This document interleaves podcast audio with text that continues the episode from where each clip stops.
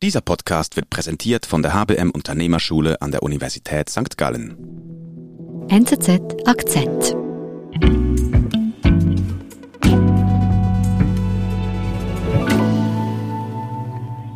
Ja, wir können loslegen. Wunderbar.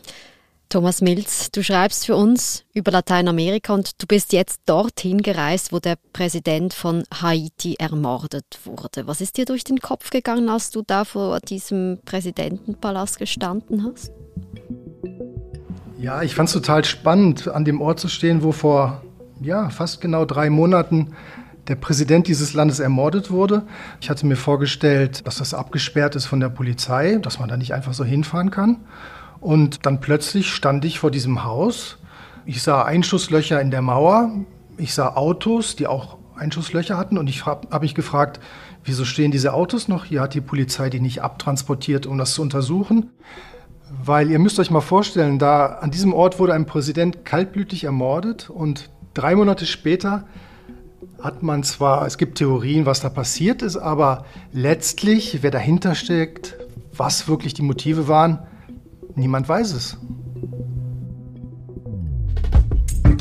Im Juli starb der Präsident von Haiti, Moïse, im Kugelhagel eines Mordkommandos. Und trotz der Schwere der Tat rätselt man im Karibikstaat noch immer über die Hintergründe. Bleibt der Präsidentenmord gar mit Absicht unaufgeklärt? Thomas, was weiß man denn genau? Also was sind die gesicherten Informationen, was ist da passiert? Ja, es war in der Nacht des 6. auf den 7. Juli, etwa gegen 1.30 Uhr, hat sich ein Kommando von kolumbianischen Söldnern dem Haus genähert. Erstaunlicherweise waren die Polizeiposten entlang der Straße unbesetzt. Und noch viel erstaunlicher war, dass die Leibwache des Präsidenten wohl nicht reagiert hat. Also die konnten da einfach reinmarschieren. Ja, das ist unglaublich, weil man steht vor diesem Haus, vor diesem Palast und es sind wirklich riesige Mauern und man fragt sich, wie wollen die da überhaupt rein? Irgendjemand muss ihnen die Tür geöffnet haben. Was noch erstaunlicher ist, niemand der Leibwache ist verletzt worden oder getötet worden. Das heißt, äh, man fragt sich, warum haben die keinen Widerstand geleistet? Mhm. Und wie ist denn das abgelaufen? Also wie wurde der Präsident ermordet? Weiß man das? Ja, er hat sich mit seiner Frau in seinem Schlafzimmer verschanzt. Er hatte noch ein paar Minuten Zeit, ähm, als er Schüsse gehört hat und er gemerkt hat, dass da jemand hineinkommt in sein Haus. Er hat noch seine, die Chef seiner Sicherheitsabteilung angerufen und hat um Hilfe ge, äh, gefleht. Mhm. und dann sind die Söldner ins Schlafzimmer hinein, haben ihn mit wahrscheinlich zwölf Kugeln getötet. Seine Frau ist verletzt worden am Arm. Sie selber sagt, die Angreifer haben geglaubt, dass ich, dass ich tot sei. Äh, deswegen habe ich überlebt. Ähm, was die Präsidentin Gattin dann noch erzählt, dass die Söldner das Haus durchsucht haben. Sie waren auf der Suche nach irgendwelchen Dokumenten, haben gleichzeitig am Telefon mit jemandem gesprochen, der auf Spanisch Anweisungen gegeben hat. Dann haben sie wohl das gefunden, was sie gesucht haben und sind abgezogen. Also konnten die einfach abziehen oder wurden die dann verfolgt? Ja, der Präsident hatte ja seine Sicherheitsleute noch angerufen. Die haben sich dann auf den Weg gemacht und auf halber Strecke hat man sich sozusagen getroffen. Es kam dann zu Schießereien und zu einer Verfolgungsjagd durch das Viertel hier. Also wir sind hier in Pétionville, Nobelviertel, aber links und rechts ziehen sich Armenviertel die Hügel hinauf. Und dort haben die äh, Attentäter versucht, sich zu verschanzen, zu verstecken, mhm. sind dann wohl aber von der aufgebrachten Bevölkerung auch ausgeliefert worden, an die überwältigt worden und ausgeliefert worden an die Polizei. Einige sind auch getötet worden von der Polizei. Es wurden insgesamt 18 kolumbianische Söldner festgenommen. Aber die große Frage war halt, wer steckt dahinter? Hm.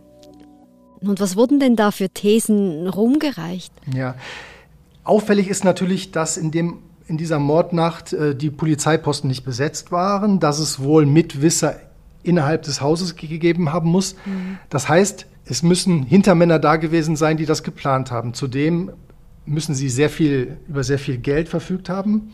Um die Söldner hier nach Haiti zu bringen, um sie über Wochen hier zu verstecken, sie mit modernsten Waffen auszurüsten. Das heißt, es kam schnell die Theorie, dass irgendjemand, ein reicher Geschäftsmann, ein einflussreicher Politiker dahinter stecken müsste. Mhm. Und hat sich das erhärtet? Sagen wir mal so, sie haben einen evangelikalen Prediger verhaftet und als den großen Drahtzieher hingestellt. Allerdings, es gibt viele äh, Journalisten, die auf dessen Spur waren und gesagt haben, das ist jemand, der hat nicht das Geld und nicht die organisatorische Fähigkeit, um so eine Mega-Operation wirklich äh, zu finanzieren und auf die Beine zu stellen. Mhm. Allerdings ist man nicht weitergekommen auf höhere Ebenen. Das heißt, dieser evangelikale Prediger wird sozusagen als der Sündenbock hingestellt. Man sagt, der war's. Wobei alle Leute eigentlich äh, denken, das kann nicht sein. Da muss irgendjemand Höheres dahinter stecken. Wir sind gleich zurück. Suchen Sie als aufstrebende Führungskraft eine neue Herausforderung und wollen sich gezielt darauf vorbereiten? Fehlen Ihnen betriebswirtschaftliche Kenntnisse aus der Praxis, um im Unternehmen weiterzukommen? Dann sind Sie im Leadership Development Program der Universität St. Gallen genau richtig. Weitere Infos auf www.unternehmerschule.unisg.ch.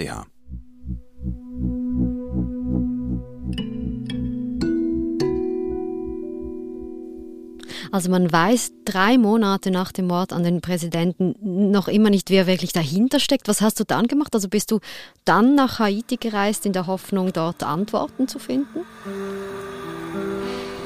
Ja, ich habe halt gedacht, ich schaue mich vor Ort mal um, mal sehen, äh, was ich herausfinde. Wobei mir eigentlich recht äh, schnell klar wurde, dass man mit der Polizei oder mit der Justiz nicht wirklich reden kann und dort neue Dinge herausfindet. Also äh, man kann ja nicht als Sherlock Holmes herumlaufen. Ich fand es spannend zu sehen, wie die Leute eigentlich damit hier vor Ort umgehen. Da ist vor drei Monaten ein Präsident ermordet worden. Die wollen doch sicherlich Antworten haben. Die wollen doch wissen, was passiert ist. Also was treibt die Leute um? Hm, und was hast du gemacht? Wo hast du dich da umgehört? Ja, ich bin dann hier nach Port-au-Prince gekommen. Ich habe dann gesagt, ich gehe in ein Armenviertel, um den Leu einfachen Leuten einfach mal zu fragen, wie sie sich fühlen, wie sie damit umgehen. Ich habe dann eine, ein Armenviertel gefunden, das heißt Kanaan.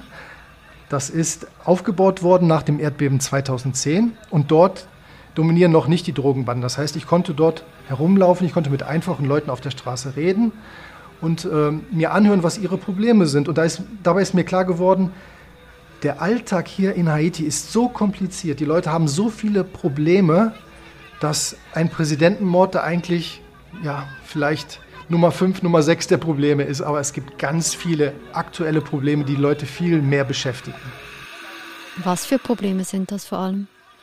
Haiti ist ein unglaublich armes Land. Ich bin seit langem in Südamerika und in Zentralamerika unterwegs, auch in der Karibik, aber ich habe noch nie so eine Armut gesehen. Die Leute haben oft nichts zu essen, die Leute haben keine Jobs, viele Leute haben kein, keine Toilette, leben in einfachen Baracken. Mhm. Die Lebensmittelpreise sind explodiert. Haiti importiert fast alle seine Lebensmittel. Es ist unglaublich teuer. Im Augenblick gibt es kaum Benzin. Das heißt, die Leute wissen nicht, wie sie zur Arbeit kommen sollen. Äh, wenn sie zur Arbeit gehen, haben sie Angst, dass sie entführt werden, dass sie Opfer von äh, Diebstahl werden. Also die Sicherheitslage ist katastrophal.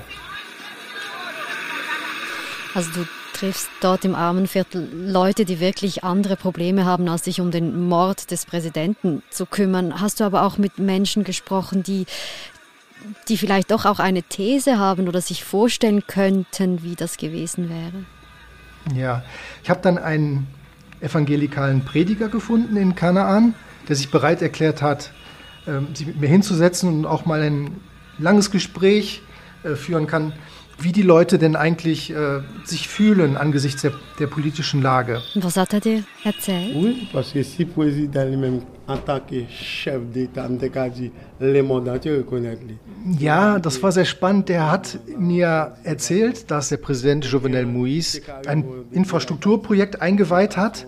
Und dort hat, war er mit äh, Repräsentanten der Voodoo-Kultur, also der, Af der Afro-Religion Voodoo, und das hätte er besser nicht gemacht. Er hätte ein gottesfürchtiger Präsident sein sollen. Er hätte ein, ein christlicher Präsident sein sollen, der auf die Knie geht und zu Gott betet, statt sich mit den Voodoo-Leuten zu treffen. Und wenn man mit diesen Voodoo-Leuten redet und mit denen zusammen ist, dann passiert es halt, dass Gott einen straft. Also sehr abergläubisch auch. Ja, es ist sehr abergläubisch, aber es ist natürlich auch der Versuch zu erklären, warum in diesem Land so viel passiert. Also äh, wir haben Hurricanes, wir haben Erdbeben. Was passiert? Warum äh, trifft es Haiti? Warum sterben so viele Menschen? Und die Menschen suchen nach Antworten. Und da ist dann oft die Antwort, die holt man sich aus, aus dem Glauben, aus der Religion oder aus dem Aberglauben.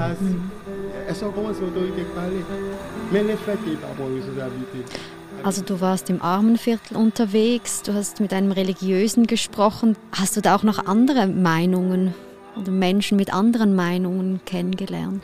Ja, ich habe einen ganz spannenden Schriftsteller kennengelernt. Michel Soukar heißt er. Deswegen spannend, weil er sehr gerne journalistisch arbeitet. Er hat Einblicke in die Gesellschaft in Haiti, er kennt viele Intellektuelle, er kennt sehr viele Politiker, er kennt äh, Unternehmer, er weiß, was die Leute reden. Er hat mir ganz klar gesagt, Haiti ist nun mal ein Mafiastaat. Haiti wird regiert von unterschiedlichen Mafia-Organisationen. Das heißt, da sind Unternehmer, Politiker und kriminelle Banden arbeiten zusammen und man arbeitet, die eine Gruppe arbeitet gegen die, die nächste. Und ähm, sein Fazit war letztlich, Jovenel Moïse war ein Mafiachef.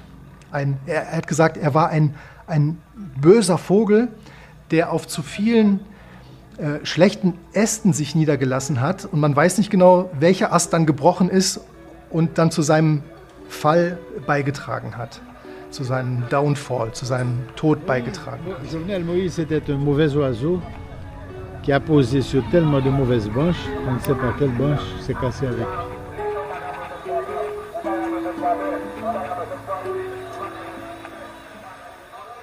Also der Schriftsteller glaubt wirklich, dass ein anderer mächtiger Mann den Präsidenten ermordet hat oder ermorden ließ. Ja, äh, übrigens, das sind auch nicht nur Theorien eines äh, Schriftstellers, sondern Moïse hatte selber in den Wochen vor seinem Tod gesagt, äh, dass es Oligarchengruppen gibt, die ihm nach dem Leben trachten. Und das ist auch so ein bisschen der Konsens hier. Es sind Kämpfe unter, äh, unter Oligarchengruppen äh, untereinander. Es geht um Staatsaufträge, lukrative Staatsaufträge im Bereich von Benzinversorgung, von Strom.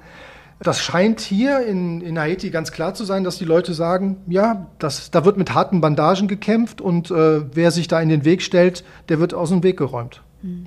Aber was macht die Polizei genau? Also gibt es da Ermittlungen, die weiterhin laufen? Naja, es laufen Ermittlungen, aber ich habe mit äh, Menschenrechtsaktivisten hier gesprochen, die einen sehr guten Einblick haben in die Justiz und die Polizei. Und ich habe sie gefragt, wie beurteilt ihr das eigentlich? Ist das ernsthaft, was die da machen? Und sie sagen, ja, es gibt ein, einzelne Polizisten, einzelne Richter, die doch wirklich ernsthaft versuchen, der, der Sache auf die Spur zu kommen. Das Problem ist die Führungsriege, sowohl der Justiz wie der Polizei. Die versuchen, einen Mantel des Schweigens über dieses ganze Verbrechen zu legen. Und sie haben mir gesagt, es ist in Haiti immer so, die großen politischen Verbrechen werden nie aufgeklärt. Es werden irgendwelche kleineren Leute, kleine Fische präsentiert, die verantwortlich sein sollen, aber die großen, denen rückt man nie auf den Pelz.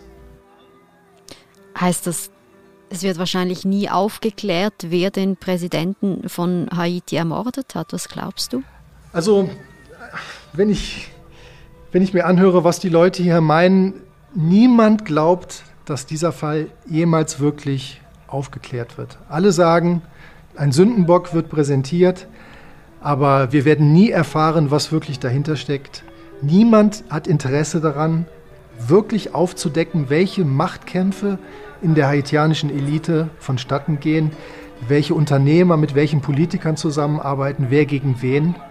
Ähm, niemand will, dass diese Dinge ans Tageslicht kommen.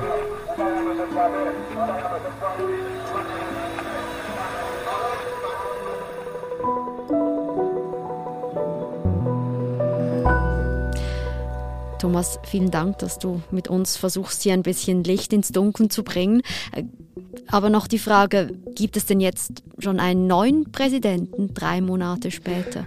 Nein, gibt es nicht. Es gibt einen Interimspremierminister, der gerade die Wahlen, die am 7. November stattfinden sollten, verschoben hat. Im Augenblick ist vollkommen unklar, wann die nächsten Wahlen überhaupt stattfinden können. Die Lage ist zu chaotisch hier in Haiti, um das sagen zu können. Hm. Du wirst das weiter verfolgen für uns. Vielen Dank und liebe Grüße. Gerne. Das war unser Akzent. Produzenten sind Marlin Oehler, Sebastian Pannholzer und Benedikt Hofer. Ich bin Nadine Landert. Bis bald.